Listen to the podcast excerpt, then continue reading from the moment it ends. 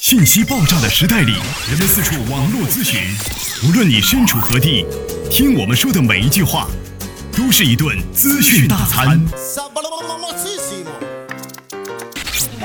着力给你公信力，服务并呵护你爱车的每一个部件。刘刚，刘刚，刘刚说车，愿做一把尺度，精确的为您测量出一辆车的真正价值。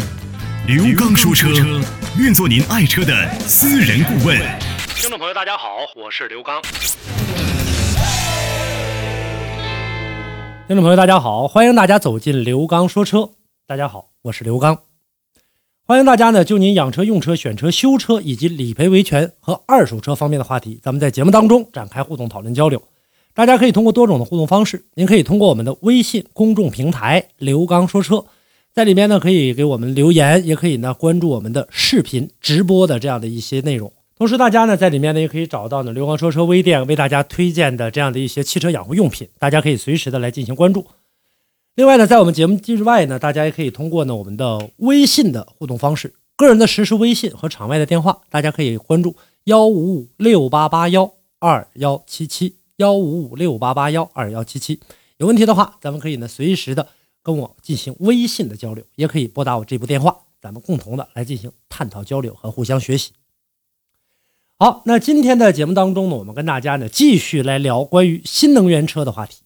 那么我们呢，在跟大家聊新能源车的时候，跟大家聊的更多的呢，都是一些呢，呃，基础的信息。我们只有掌握了这些基础的信息，才能够让更多的车友，大家在选择新能源车的时候，能够知道我们新能源车的这样的一些由来，以及呢，它的一些基础材料。今天的节目当中，我们跟大家呢，想共同来说一说呢，关于新能源车里面其中的一个电池部分，也是呢，所有车友朋友们在买车的时候。关注的这样的一个话题，我们今天从基础聊起，我们要跟大家来说一说什么呢？来说一说锂离子电池。说到锂离子电池呢，相信大家不会陌生。现在我们更多的这个汽车市场当中见到的啊，DM 的这样的一些车型啊，油电混合的这种车型，当然不算那种插电式混合动力的，这种油电混合的车型里面，有很多的车型在采用的这种锂离子的电池。锂离子电池呢，说到这儿呢，我们要追根溯源。最早呢，它是在九零年，是日本的索尼公司首先推向市场的这种新型的高蓄能电池，也是目前世界上呢比较新的这样的充电电池。和其他的蓄电池相比呢，锂离子电池它的一个优点呢是具有电压高、比能量高、充放电寿命长、无记忆效应、没有污染、快速充电，包括自放电率的比较低、工作的温度范围呢又比较宽，还有安全可靠等等优点。当然，现在我们大家看到的很多油电混合的车，带有锂离子功能的这样的车型，我们呢也都知道，在起步的过程当中，它的这样的一个动力来的是非常的迅猛，并且呢，我们在使用的过程当中，可以呢随时的随着汽车的这样的一个前进，或者在刹车的过程当中，随时的回收能量，为电池来进行充电。这个时候体现了它没有记忆的这样的一个效应，并且呢，我们在长时间不开它的过程当中。它电池损耗的也比较小，那么我们现在手机上大家看到的这个电池，更多的也都是锂离子电池，包括我们的很多手机，大家会发现一个问题，在我们不使用它的时候，在手机正常待机的情况下，它可以呢挺住呢两到三天，甚至更长一点。那当我们使用它的时候，可能呢它的这样的一个环境温度，包括你软件的运行的这样的一个情况，它可能随着啊电池的这样的一个不断的放电。可能感觉到大家说一天之内电池就没电了，当然这个里面呢，在使用的过程当中，根据你不同的这样的一个情况，汽车也是如此。那么当我们不再使用这台车的过程当中，在停放在那儿的时候，电池的自放电效应表现的相对来说比较低。说到这儿呢，咱们还得来关注，就这种电池跟原来我们大家常见到的镍氢的电池，为什么说混合动力要使用这样的电池呢？使用锂的呢？它电电池的质量下降的。相对来说呢，比较慢一些，体积还减小了，基本上比镍氢电池还要减小百分之二三十，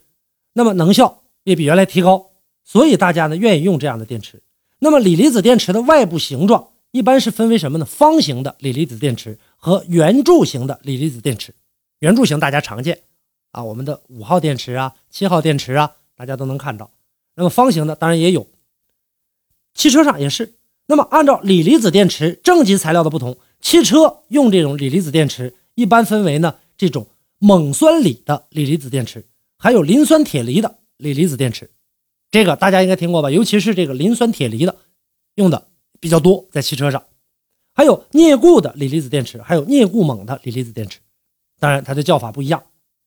那么咱们在使用车辆的过程当中，第一代车用锂离子电池的，一般使用的是什么？锰酸锂锂离子电池，它的成本比较低。当然，这是第一代，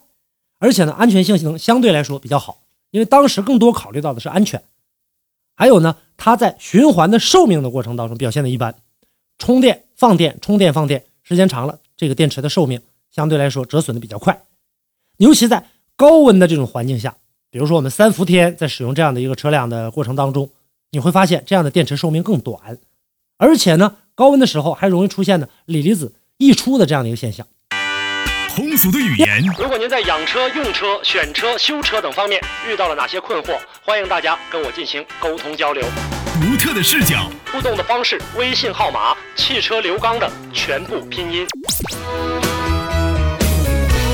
讲车修车十二年，国家二手车高级资格评估师，专业汽车节目主持人刘刚带您走进汽车的世界，通过您的描述，现场为您诊断您爱车的故障所在。刘刚说车。开启您全新的汽车生活。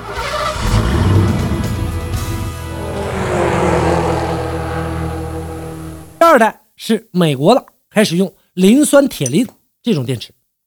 这种电池呢，实际上在我们国内的自主品牌车型当中，当时呢，呃，比亚迪曾经用过一段，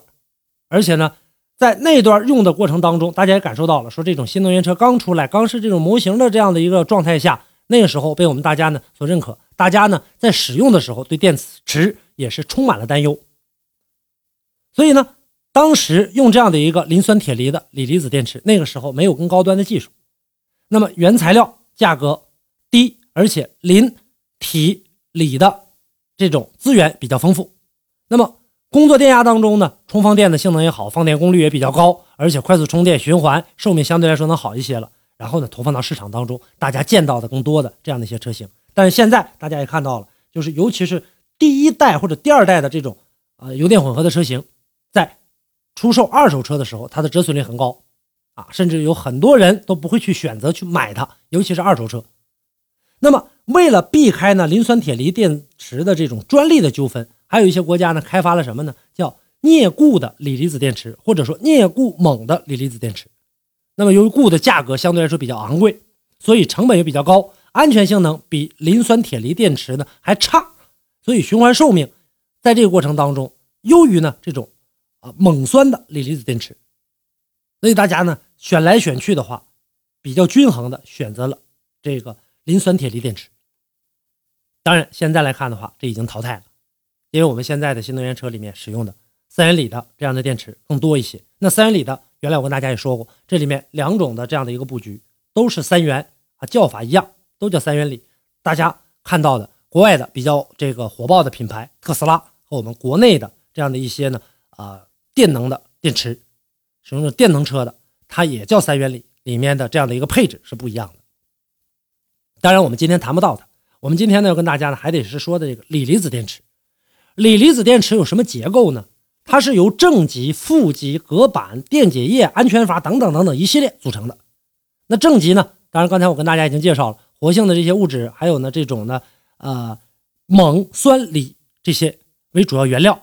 那么在磷酸铁离子电池当中，以磷酸铁锂为主要原料；在镍钴锂电池当中，以镍钴锂为主要材料。这叫法啊，或者说里面的含量是不一样的。然后呢，在正极的这样的一个活性物质当中，再加入导电剂、树脂的胶粘剂，然后再涂附在这种铝的基体上，哎，呈现这种薄层的分布，成为。电池的正极，有正极就得有负极啊。负极呢，活性物质、碳材料和胶粘剂的混合物，再加上有机溶剂的这样的一个调成糊状，然后涂在这种铜基上，也是比较薄的这样的一个状况，成了负极。中间再加上什么隔板呢？它隔板是干嘛的呢？它是关闭或阻断通道，一般使用什么聚乙烯或者聚丙烯等材料多孔膜，为的是什么呢？为的是电池别出现异常的温度上升。如果说出现了阻断这个整个的这样的一个通道，让整个的这样车辆电池更安全。所以呢，在使用的过程当中，使蓄电池停止充放电的这样的一个反应啊，不会表现的那么强烈。隔板呢，能够有效的防止外部短路引起的过大的一个电流产生的一个异常发热的现象。异常发热会怎么着？我们大家肯定知道，车辆会导致一些自燃的一些现象，那电池也就不能正常使用了，并且已经危害到我们整个的驾乘人员的这样的一个安全。所以隔板起到一个安全作用。再有电解液，混合溶剂的主体是什么？有机电解液。为了使主要的电解质成分啊这种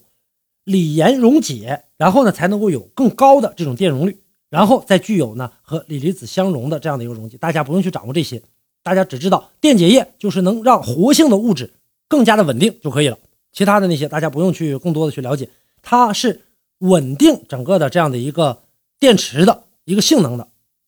来进行调节的，包括我们天热呀、天凉啊，它都可以进行的这样的一个控制。再有电池里面还有一个叫安全阀，跟呢刚才我们提到的差不多，也是保证锂离子电池的安全性。它是通过什么呢？通过外部电路的控制，在电池内部有正常的这种异常的电流切断的一个安全装置了。即使是这样，那么咱们在使用的过程当中也要考虑到汽车的这样的一个安全。那怎么办？外部放一个安全阀。啊，安全阀在使用的过程当中，比如说电池里面的这样的一个压力。有没有上升啊？上升之后的话会产生气体，气体如果说产生大劲儿的话，我们大家可以想象一下，气球对吧？一直在往里吹气的话，不停不停吹气，严重的话会爆炸。